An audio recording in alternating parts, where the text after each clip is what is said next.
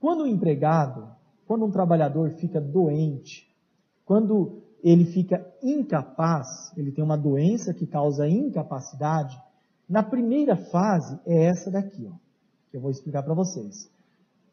Os primeiros 15 dias é o empregador que vai pagar o salário dele. Ele pegou um atestado de 15 dias, o empregador é que vai pagar o salário dele. Porém, se a, o, o, afastamento dele é superior a 15 dias, ou seja, é 30, 60, não importa, anos às vezes, é, então ele vai ser encaminhado ao INSS. Teve a lei que mudou para 30, foi revogado, né, 30 dias que o empregador deveria pagar, foi revogado e hoje voltou os 15 dias.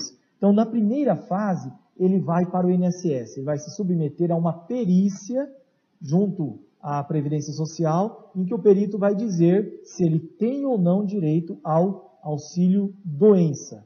O primeiro benefício que ele recebe é este, auxílio doença, tá? Olha, se, for, se dependesse de mim mudar o nome da lei, é, o nome desse benefício, eu mudaria para auxílio tratamento porque isso causa uma confusão. Um trabalhador que às vezes sofreu um acidente qualquer lá, quebrou a perna, não importa qual razão, ele vai no INSS e vem lá a cartinha, o auxílio doença, informamos que seu benefício de auxílio doença foi concedido. É, ele falou, mas foi um acidente, por que está doença? É, na verdade, o legislador não foi feliz com essa nomenclatura, deveria ser auxílio tratamento. Por quê? Às vezes é um acidente e o benefício ainda assim se chamará auxílio doença, ok? Porém, esse auxílio doença, ele pode ser de duas espécies. Os bancários, eles gostam muito né, de usar o código. Né? Eles chegam, doutor, consegui o B31, mas eu quero o B91. Né? Eles não chegam e falam o nome do benefício. O que significa isso? O auxílio doença pode ser comum ou também conhecido como previdenciário, que é o B31, auxílio doença comum, você vai ver esse nome na jurisprudência, em livros, ou também auxílio doença previdenciário. Os dois dizem a mesma coisa.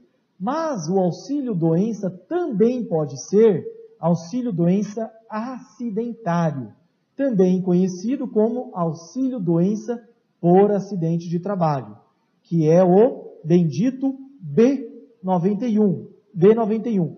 Qual é a diferença entre os dois? O valor é igual. Como que calcula auxílio doença? Às vezes a pessoa é comum, ela chega às vezes nervosa porque ela ganha é, 4 mil reais por mês, o salário dela é 4 mil, já tem um ano, e o benefício vem 1.800 reais. Ela fica indignada, né? É, e daí a gente tem que explicar, olha, o seu benefício não é com base na sua última remuneração. O auxílio doença pega tudo que tem contribuído no seu nome, se você é muito antigo, vai pegar de julho de 94 até um mês antes do seu benefício, vai tirar 20% daquelas menores e das 80% maiores vai fazer uma média. Dessa média, que se chama salário de benefício, é, o auxílio doença vai ser 91%, ou seja, não é 100%, é 91%. É, tanto esse cálculo é usado para o comum, auxílio doença comum, como também para o auxílio doença acidentário. Mas o auxílio doença acidentário tem uma vantagem. Ele dá direito ao trabalhador, obriga o empregador a continuar depositando o FGTS. E dependendo do, dependendo do salário e dependendo do tempo em que o empregado fica afastado, por exemplo, funcionários com depressão, com síndrome de burnout, ficam lá às vezes dois, três, quatro anos afastados, o depósito do FGTS é muito relevante, muito. É, então, obriga o empregador a continuar depositando o FGTS. E, uma vez cessado o auxílio doença acidentário, o empregador não pode desligar pelo prazo de 12 meses, que é o que nós estamos tratando agora. Artigo 118 da Lei 8.213. Ok? Compreendido até aqui? Porém, então, isso nós estamos falando porque no artigo 118 fala acidente de trabalho, nós já vimos, e depois ele fala auxílio doença acidentária. O que é? É isso, tá bom? É isso que eu acabei de explicar. Mas, lá no finalzinho do 118, ele fala sobre auxílio acidente. Mas o que é esse auxílio acidente? Você pode se perguntar. Então, qual é a situação? Uma vez que o médico do INSS, é o médico que acompanha o tratamento daquele trabalhador, é, mas muitas vezes a perícia do INSS entende que aquele tratamento não, não adianta mais continuar, que já, já está numa fase só de acompanhamento, não vai mais não vai mais reverter a saúde, não vai mais voltar à saúde do trabalhador, ou ele já voltou a ter saúde. Ou seja, vai chegar um determinado momento que o INSS vai cortar esse benefício. Vai cortar. Cortando o benefício, tem três situações possíveis. A primeira, que é a ideal, né, o sonho, que é o que o INSS entende para quase todo mundo. A pessoa está sem invalidez. Recuperação total, recuperação plena. Volta ao trabalho, que direito eu tenho? Quem está nessa situação? Nenhum, volta ao trabalho. Direito à saúde. Então, você volta a trabalhar. Mas existe o oposto, que é aquele trabalhador que não tem mais condição de voltar ao trabalho. Aquele trabalhador que não pode nem mesmo ser reabilitado para outra função. A gente fala na justiça, nas, nas discussões sobre invalidez total e permanente. Mas não é bem isso que a lei diz. A lei 8213 fala incapaz e insuscetível de, de recuperação da capacidade de trabalho é, tanto para o trabalho que ele exercia, como para qualquer outro que lhe garanta a subsistência.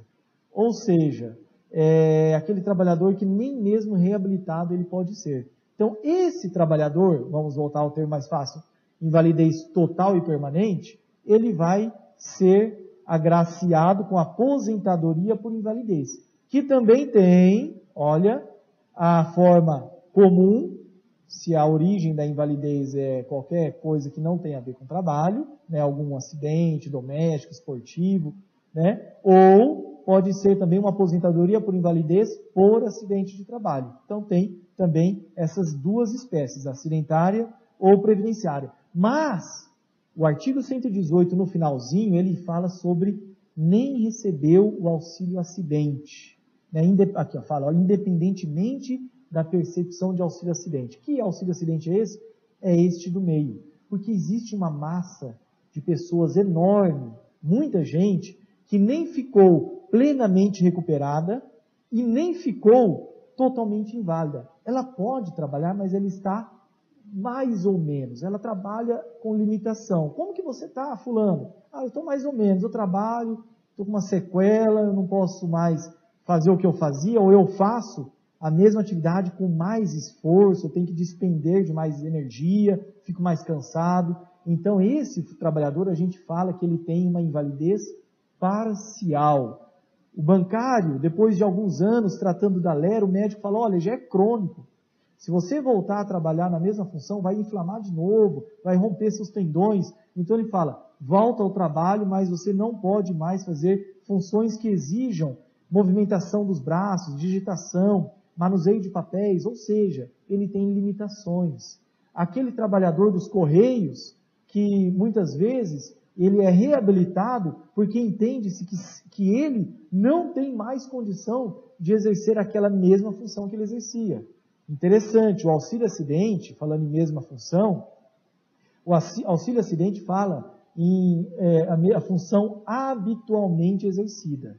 Então, se você é, por exemplo, operador de caixa, e você é, volta do INSS, não pode ser mais operador de caixa, mas você passa a ser é, gerente assistente, né, teve um upgrade ali, gerente, virou gerente assistente, daí o INSS fala, ah, não, você continua trabalhando normal. Não, a função habitualmente exercida, eu não posso mais, eu tenho limitação. Então é o caso desse trabalhador ter direito ao auxílio acidente ou o trabalhador dos correios, que não pode mais ser carteiro e é, às vezes, reabilitado para OTT, para atendente comercial, não importa. Ele não pode mais fazer a mesma função, ou até faz, com mais esforço. Ele se enquadra na questão do auxílio acidente, porque é, a jurisprudência já pacificou que não importa o grau da incapacidade. E isso seria bom que os médicos entendessem. Mesmo que seja mínima a redução da capacidade, já tem direito ao auxílio acidente,